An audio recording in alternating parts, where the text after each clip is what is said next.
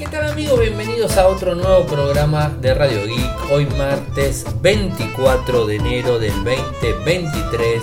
Mi nombre es Ariel, resido en Argentina. Me pueden seguir desde Instagram, el nick es arroba arielmcor y como todos los días realizamos un resumen de las noticias que han acontecido en materia de tecnología a lo largo de todo el mundo. Y hoy tengo varias noticias para contarles.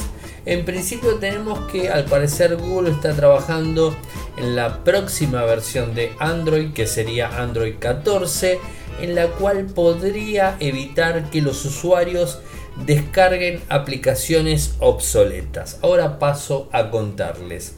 La gente de Motorola actualizó su línea de gama media económica, nuevos cuatro dispositivos Moto G. Ahora les voy a estar contando eh, cuáles son y qué características tienen cada uno. La última actualización de Chrome incluye una función muy útil para manipular las descargas de archivos.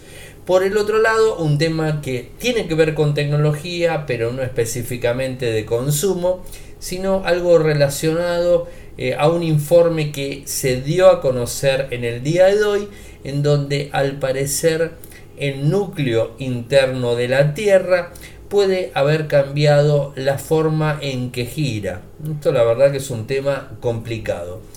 Por otro lado tenemos que Meta, la compañía que está detrás de Facebook, está realizando personalizaciones en los chats encriptados de eh, Facebook Messenger. Y por último, el Departamento de Justicia de Estados Unidos está demandando a Google por romper su negocio de publicidad. Bueno, eh, varios temas eh, por supuesto para contar.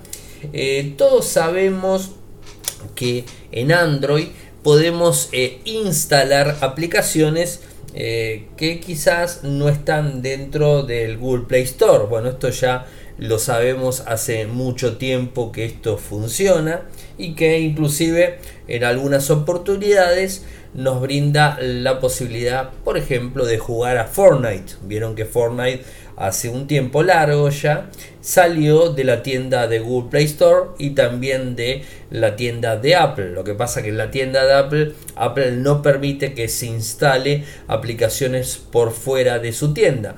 En el caso de Google esto no sucede y entonces nosotros podemos descargar un archivo APK e instalarlo.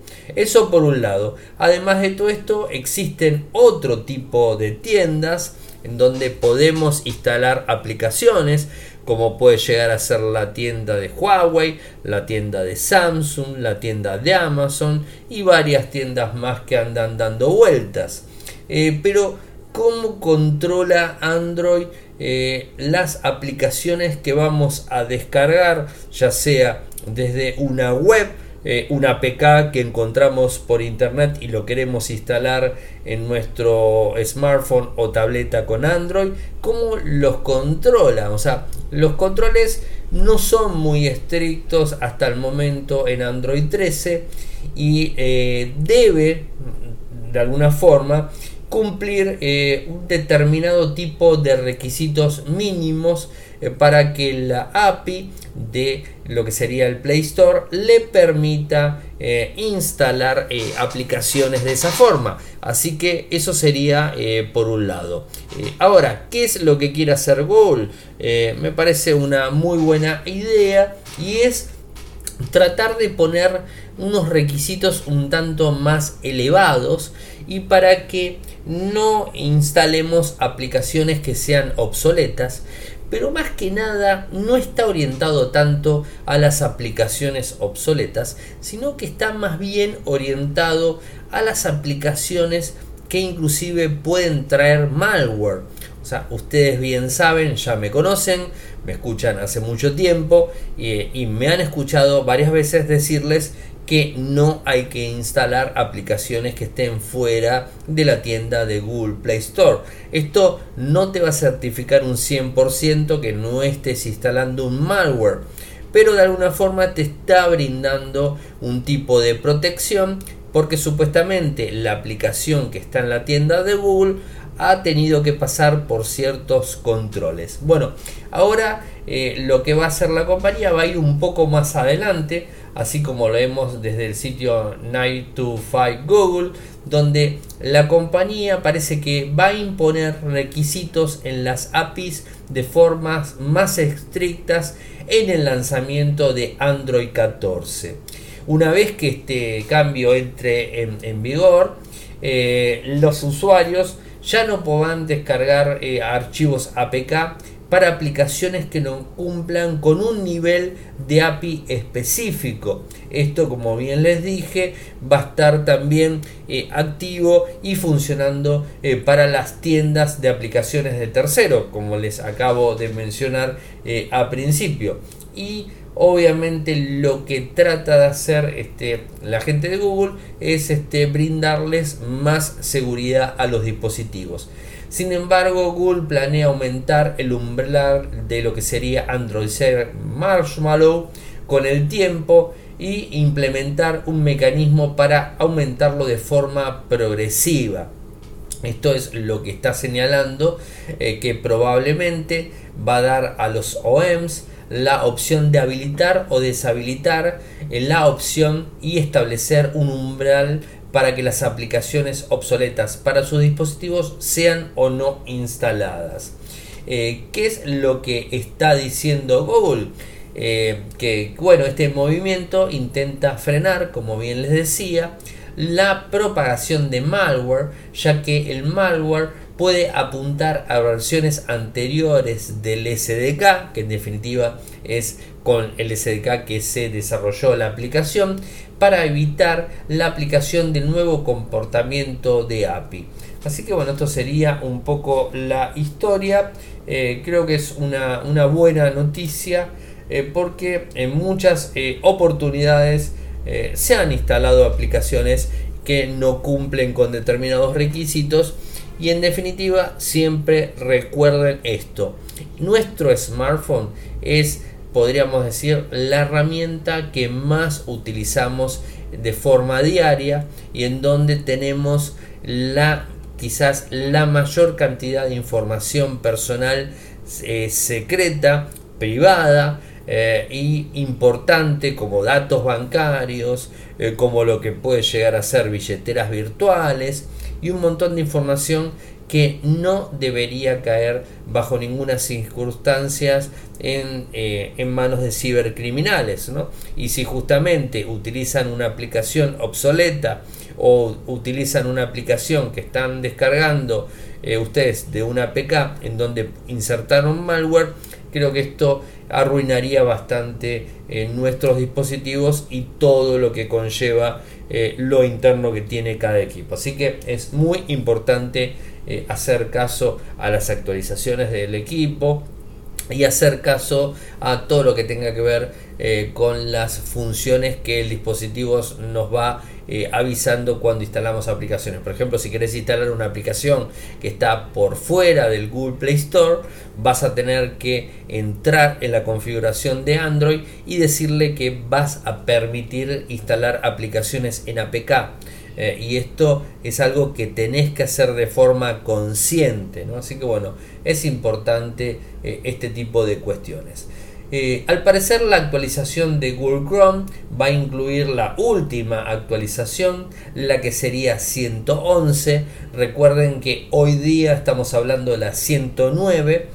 pero al parecer la 111 va a traer varias este, funciones y una de las funciones eh, que va a tener va a añadir un contador de descarga eh, en la última versión por supuesto y este contador va a estar en la parte superior derecha de la pantalla junto al icono de descargas en donde se van a ir añadiendo eh, archivos a la cola de descarga eh, y el número va a ir variando dependiendo de las descargas que se vayan llevando a cabo. Esto va a estar, como bien les dije, en lo que sería Google Chrome 111. Ya en las versiones que están en desarrollo y en beta se está utilizando, eh, pero bueno, va a tardar alrededor de dos meses eh, para estar disponible. y vas a tener, por supuesto, mucho más control del que hoy día tenés con cualquier descarga. Meta, la compañía que está detrás de Facebook, eh, bueno, va a estar personalizando todo lo que tiene que ver con los chats encriptados de Messenger. Que algo que al, final, yo no sé ustedes, me gustaría conocer sus opiniones. No sé si lo utilizan tanto. Yo particularmente casi casi ni lo uso. Eh, inclusive en algunos momentos me han enviado mensajes por Messenger y han pasado de largo porque no les presta atención, no por una, eh, una mala predisposición mía, sino porque realmente digamos, Facebook, la aplicación y Messenger también es como que lo utilizo no mucho. Yo sé que en algunos países, por lo que tengo entendido, creo que en Estados Unidos se usa bastante. Es por eso que Meta está detrás de este tipo de cosas, seguro, ¿no? Aquí, al menos en Argentina, no se utiliza mucho. Bueno, ahora los mensajes van a tener eh, las conversaciones que ya son secretas porque están cifrados de lado a lado. Eso es una opción que lo uses o no lo uses, eso uses, tiene eso que estar disponible para los usuarios. Creo que eso es así. Eh, pero ahora eh, en estas conversaciones vas a poder este, cargar, digamos, este, establecer apodos, temas de los chats, emojis, reacciones, eh, y bueno, un montón de, eh, un montón de, cuestiones eh, que te va a brindar una, digamos, este, una mm, cosa totalmente diferente en cuanto a las funciones que tiene el sistema. ¿no? otros, este, otros cambios están hablando, digamos, de incluir almacenar mensajes, eh, y bueno, modificar la interfaz de usuario. Por supuesto, tengan en cuenta que esto siempre va a ser eh, con determinado este dispositivo. Pero bueno, se va avanzando de a poco en, estas cuestiones, ¿no? Dicen que están trabajando muchos ingenieros en Meta para el cifrado eh, de extremo a extremo que están, están, probando con conversaciones predeterminadas eh, dice que la compañía ha dedicado tiempo a formar un equipo de ingenieros, criptólogos, diseñadores y expertos en políticas talentosas que están trabajando en la nueva función. Así que si no lo tienen, muy pronto va a estar disponible.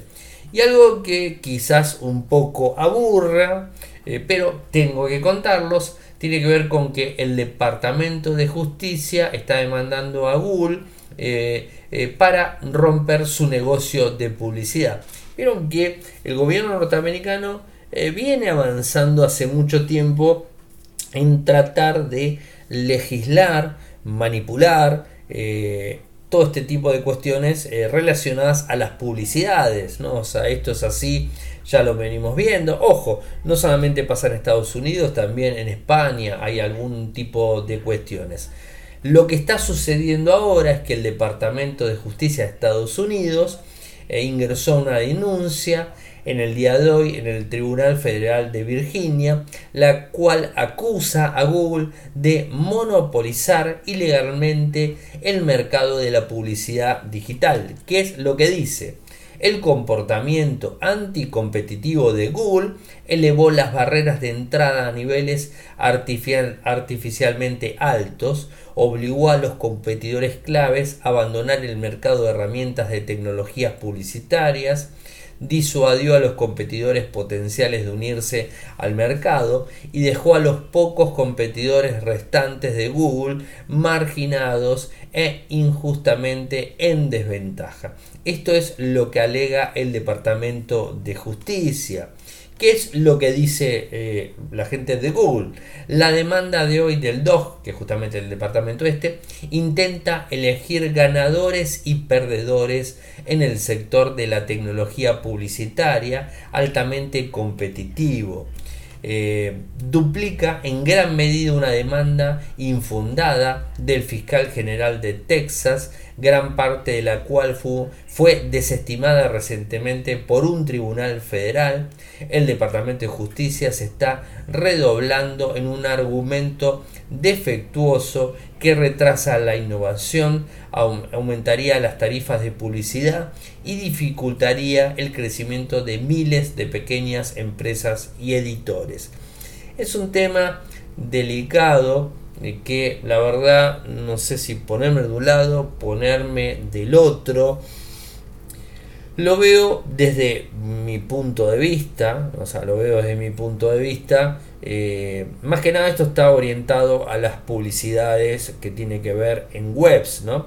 Porque por supuesto las publicidades que están subidas a YouTube, eh, por supuesto YouTube es una plataforma de Google, con lo cual ahí puede poner la publicidad que quiera y me imagino que el Departamento de Justicia no puede ingerir en eso, ¿no? Es más que lógico.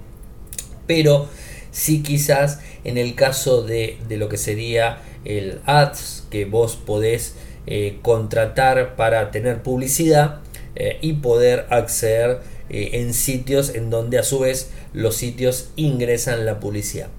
Lo cierto y lo que en mi concierne me parece que la publicidad en los sitios webs ya es como que la publicidad de Google en los sitios webs es como que no está eh, muy bueno. Si, eh, por ejemplo, la publicidad que estás teniendo dentro de google.com cuando buscas algo específicamente en donde te aparecen enlaces patrocinados.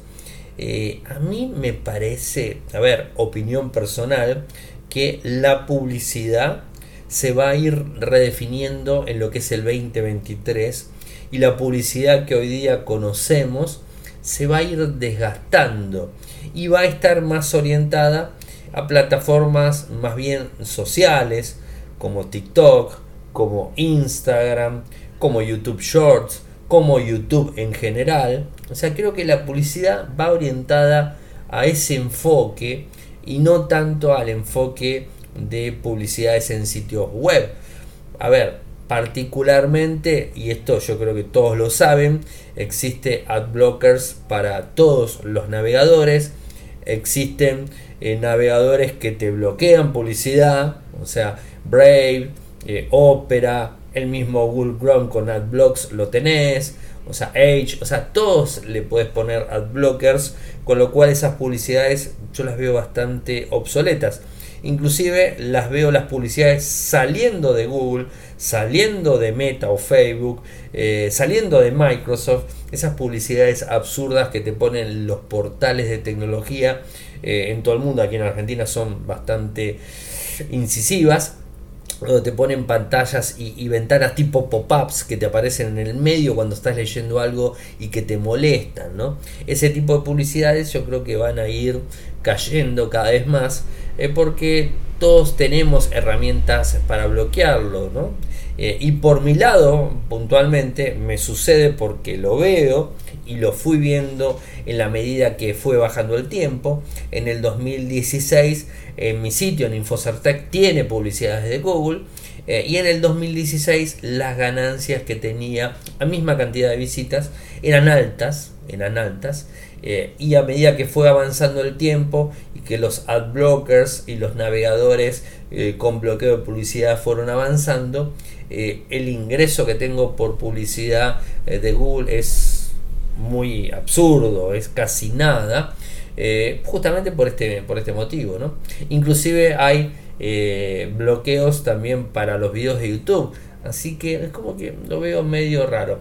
y bueno, veremos qué sucede en, en, este lado ¿no? y cómo avanza. Inclusive Google a todo esto le, digamos, le retruca eh, al gobierno norteamericano eh, diciéndole que les permitió eh, la compra a Microsoft de un gigante de la publicidad y que no tuvo problemas, inclusive, y que no le hicieron ningún tipo de, de, de, problemas, inclusive a ellos mismos cuando compraron otras empresas que están relacionadas a la publicidad, pasaron por el Departamento de Justicia y no tuvieron problemas en autorizarla. Así que esto se ve como algo medio político, por así decirlo, ¿no? Eh, y como que del 2020 en adelante se viene viendo el avance del gobierno norteamericano hacia, hacia ese lado.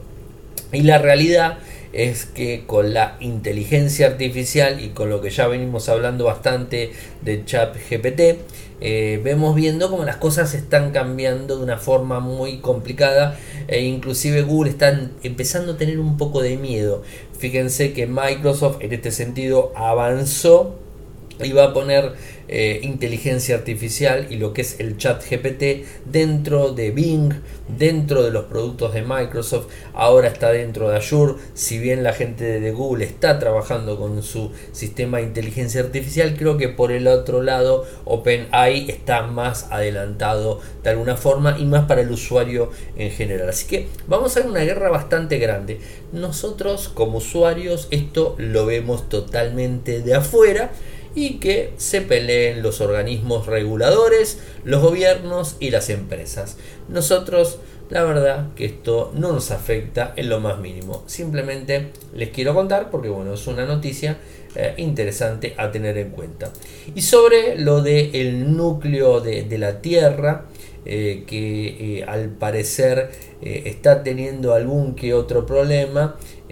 bueno, ahí, a ver, esto no tiene mucho que ver con tecnología, pero la noticia la verdad que me, llamó la atención y no en todos los medios grandes están hablando de este tema. Entonces dije, bueno, vamos a hablarlo en Radio Geek. Son temas que a mí particularmente me interesan. Ustedes saben que todo este tipo de cosas me interesan bastante.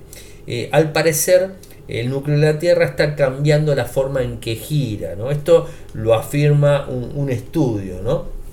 que fue realizado por eh, Natur Geoscience, eh, en donde dice que el núcleo interno de la Tierra eh, podría haber estado cambiando en la forma que gira. ¿no? a ver, en principio, y, convengamos que no está 100% comprobado por una cosa más que simple nadie pudo llegar al núcleo de la Tierra, ¿no? Esto es más que, más que lógico.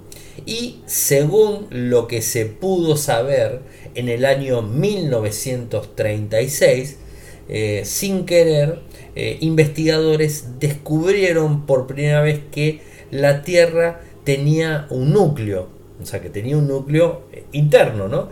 Eh, y en ese momento los investigadores estaban estudiando las ondas sísmicas de los terremotos eh, que viajaban por el planeta, ¿no? Y bueno, se toparon con que había cambios de velocidad en ese, en ese momento que determinaban que la Tierra tenía un núcleo interno sólido rodeado de líquido.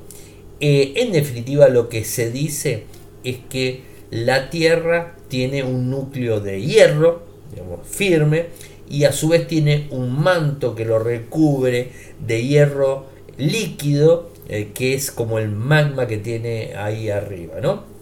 Eh, eh, no soy este ingeniero ni nada que se le parezca como para poder contarles de forma muy técnica que digamos, ¿no? Se hicieron algunos estudios adicionales de núcleo, pero convengamos que es poquito tiempo y son pocos los estudios que fueron mostrando esta información, así que todavía no se sabe 100%. De hecho, los mismos científicos eh, algunos están en contra, algunos están a favor de la, digamos, de la teoría de, del núcleo, cómo gira el núcleo, si el núcleo gira muchísimo más rápido que la Tierra en general, eh, y bueno, cómo gira el magma que lo recubre cubre al núcleo. Hay toda una historia dando vueltas detrás de eso, ¿no? Dicen que en el 96, 1996, descubrieron que el tiempo de viaje de las ondas sísmicas, como se estudia, por otra forma no hay, había cambiado desde la década del 60, lo que indicaba que el núcleo interno de la Tierra giraba más rápido que el del resto de nuestro planeta. Sea, raro. Eh, después reafirmaron esas estimaciones del núcleo interno y las velocidades de giros del manto, o sea, lo que está eh, por arriba del mismo. Eh, así que bueno, se habla de una super rotación Eh, sin embargo, como bien les digo, no todos los científicos están de acuerdo eh, con que esto exista, lo de la superrotación. Eh, otros estudios afirman que el núcleo podría experimentar una subrotación, lo que significa que el núcleo más interno gira más lento que el manto de la Tierra, o sea, al revés. O sea, hay toda una historia dando vueltas este, por ahí que no se termina de, digamos, de, de, confirmar. Eh, el estudio que se hizo en el 2022 analizó ondas sísmicas eh, de las pruebas nucleares en Estados Unidos de 1969 y el 71 y vieron que en estos tres años el núcleo interno de la Tierra había girado más lentamente que el manto y se aceleró nuevamente en el 71. Yo no sé si fueron por estas pruebas nucleares, la verdad que no lo sé tampoco, ¿no? Eh, y además dicen que supuestamente este estudio afirma de alguna manera eh, que la relación de el manto con lo que sería el núcleo eh, descubre de alguna manera los terremotos que se produjeron en 1995 y en el 2021. Así que bueno, veremos este, qué termina pasar. Les voy a pasar el enlace con el estudio porque parece medio chino. Al que le interesa, lo mira. Yo traté de darles un panorama eh, bastante general de la, de la cuestión, eh, sin entrar tampoco en tecnicismos y que no salga mucho de lo que tiene que ver eh, con Radio Geek. Y la última noticia que tengo para contarles es que Motorola actualiza su línea económica del el Moto G con cuatro nuevos equipos dos que serían un poquito más arriba y dos que serían bastante más abajo. ¿Cuáles serían los modelos? El Moto G73, el Moto G53, el Moto G23 abajo y el Moto G13 más abajo todavía. Bueno, les cuento. Eh, en principio no hay valores, no hay fecha de lanzamientos.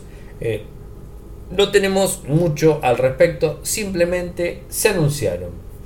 Eh, el Moto G73 y el G53, los dos tendrían tecnología 5G. Los, el, 33 y el 13 no, serían 4G. A ver, les cuento. Eh, todos tienen pantallas LCD, Full HD Plus. El, el, 73, 6.5 pulgadas, frecuencia de 120 Hz, traería un microprocesador MediaTek 930, 8 GB de RAM.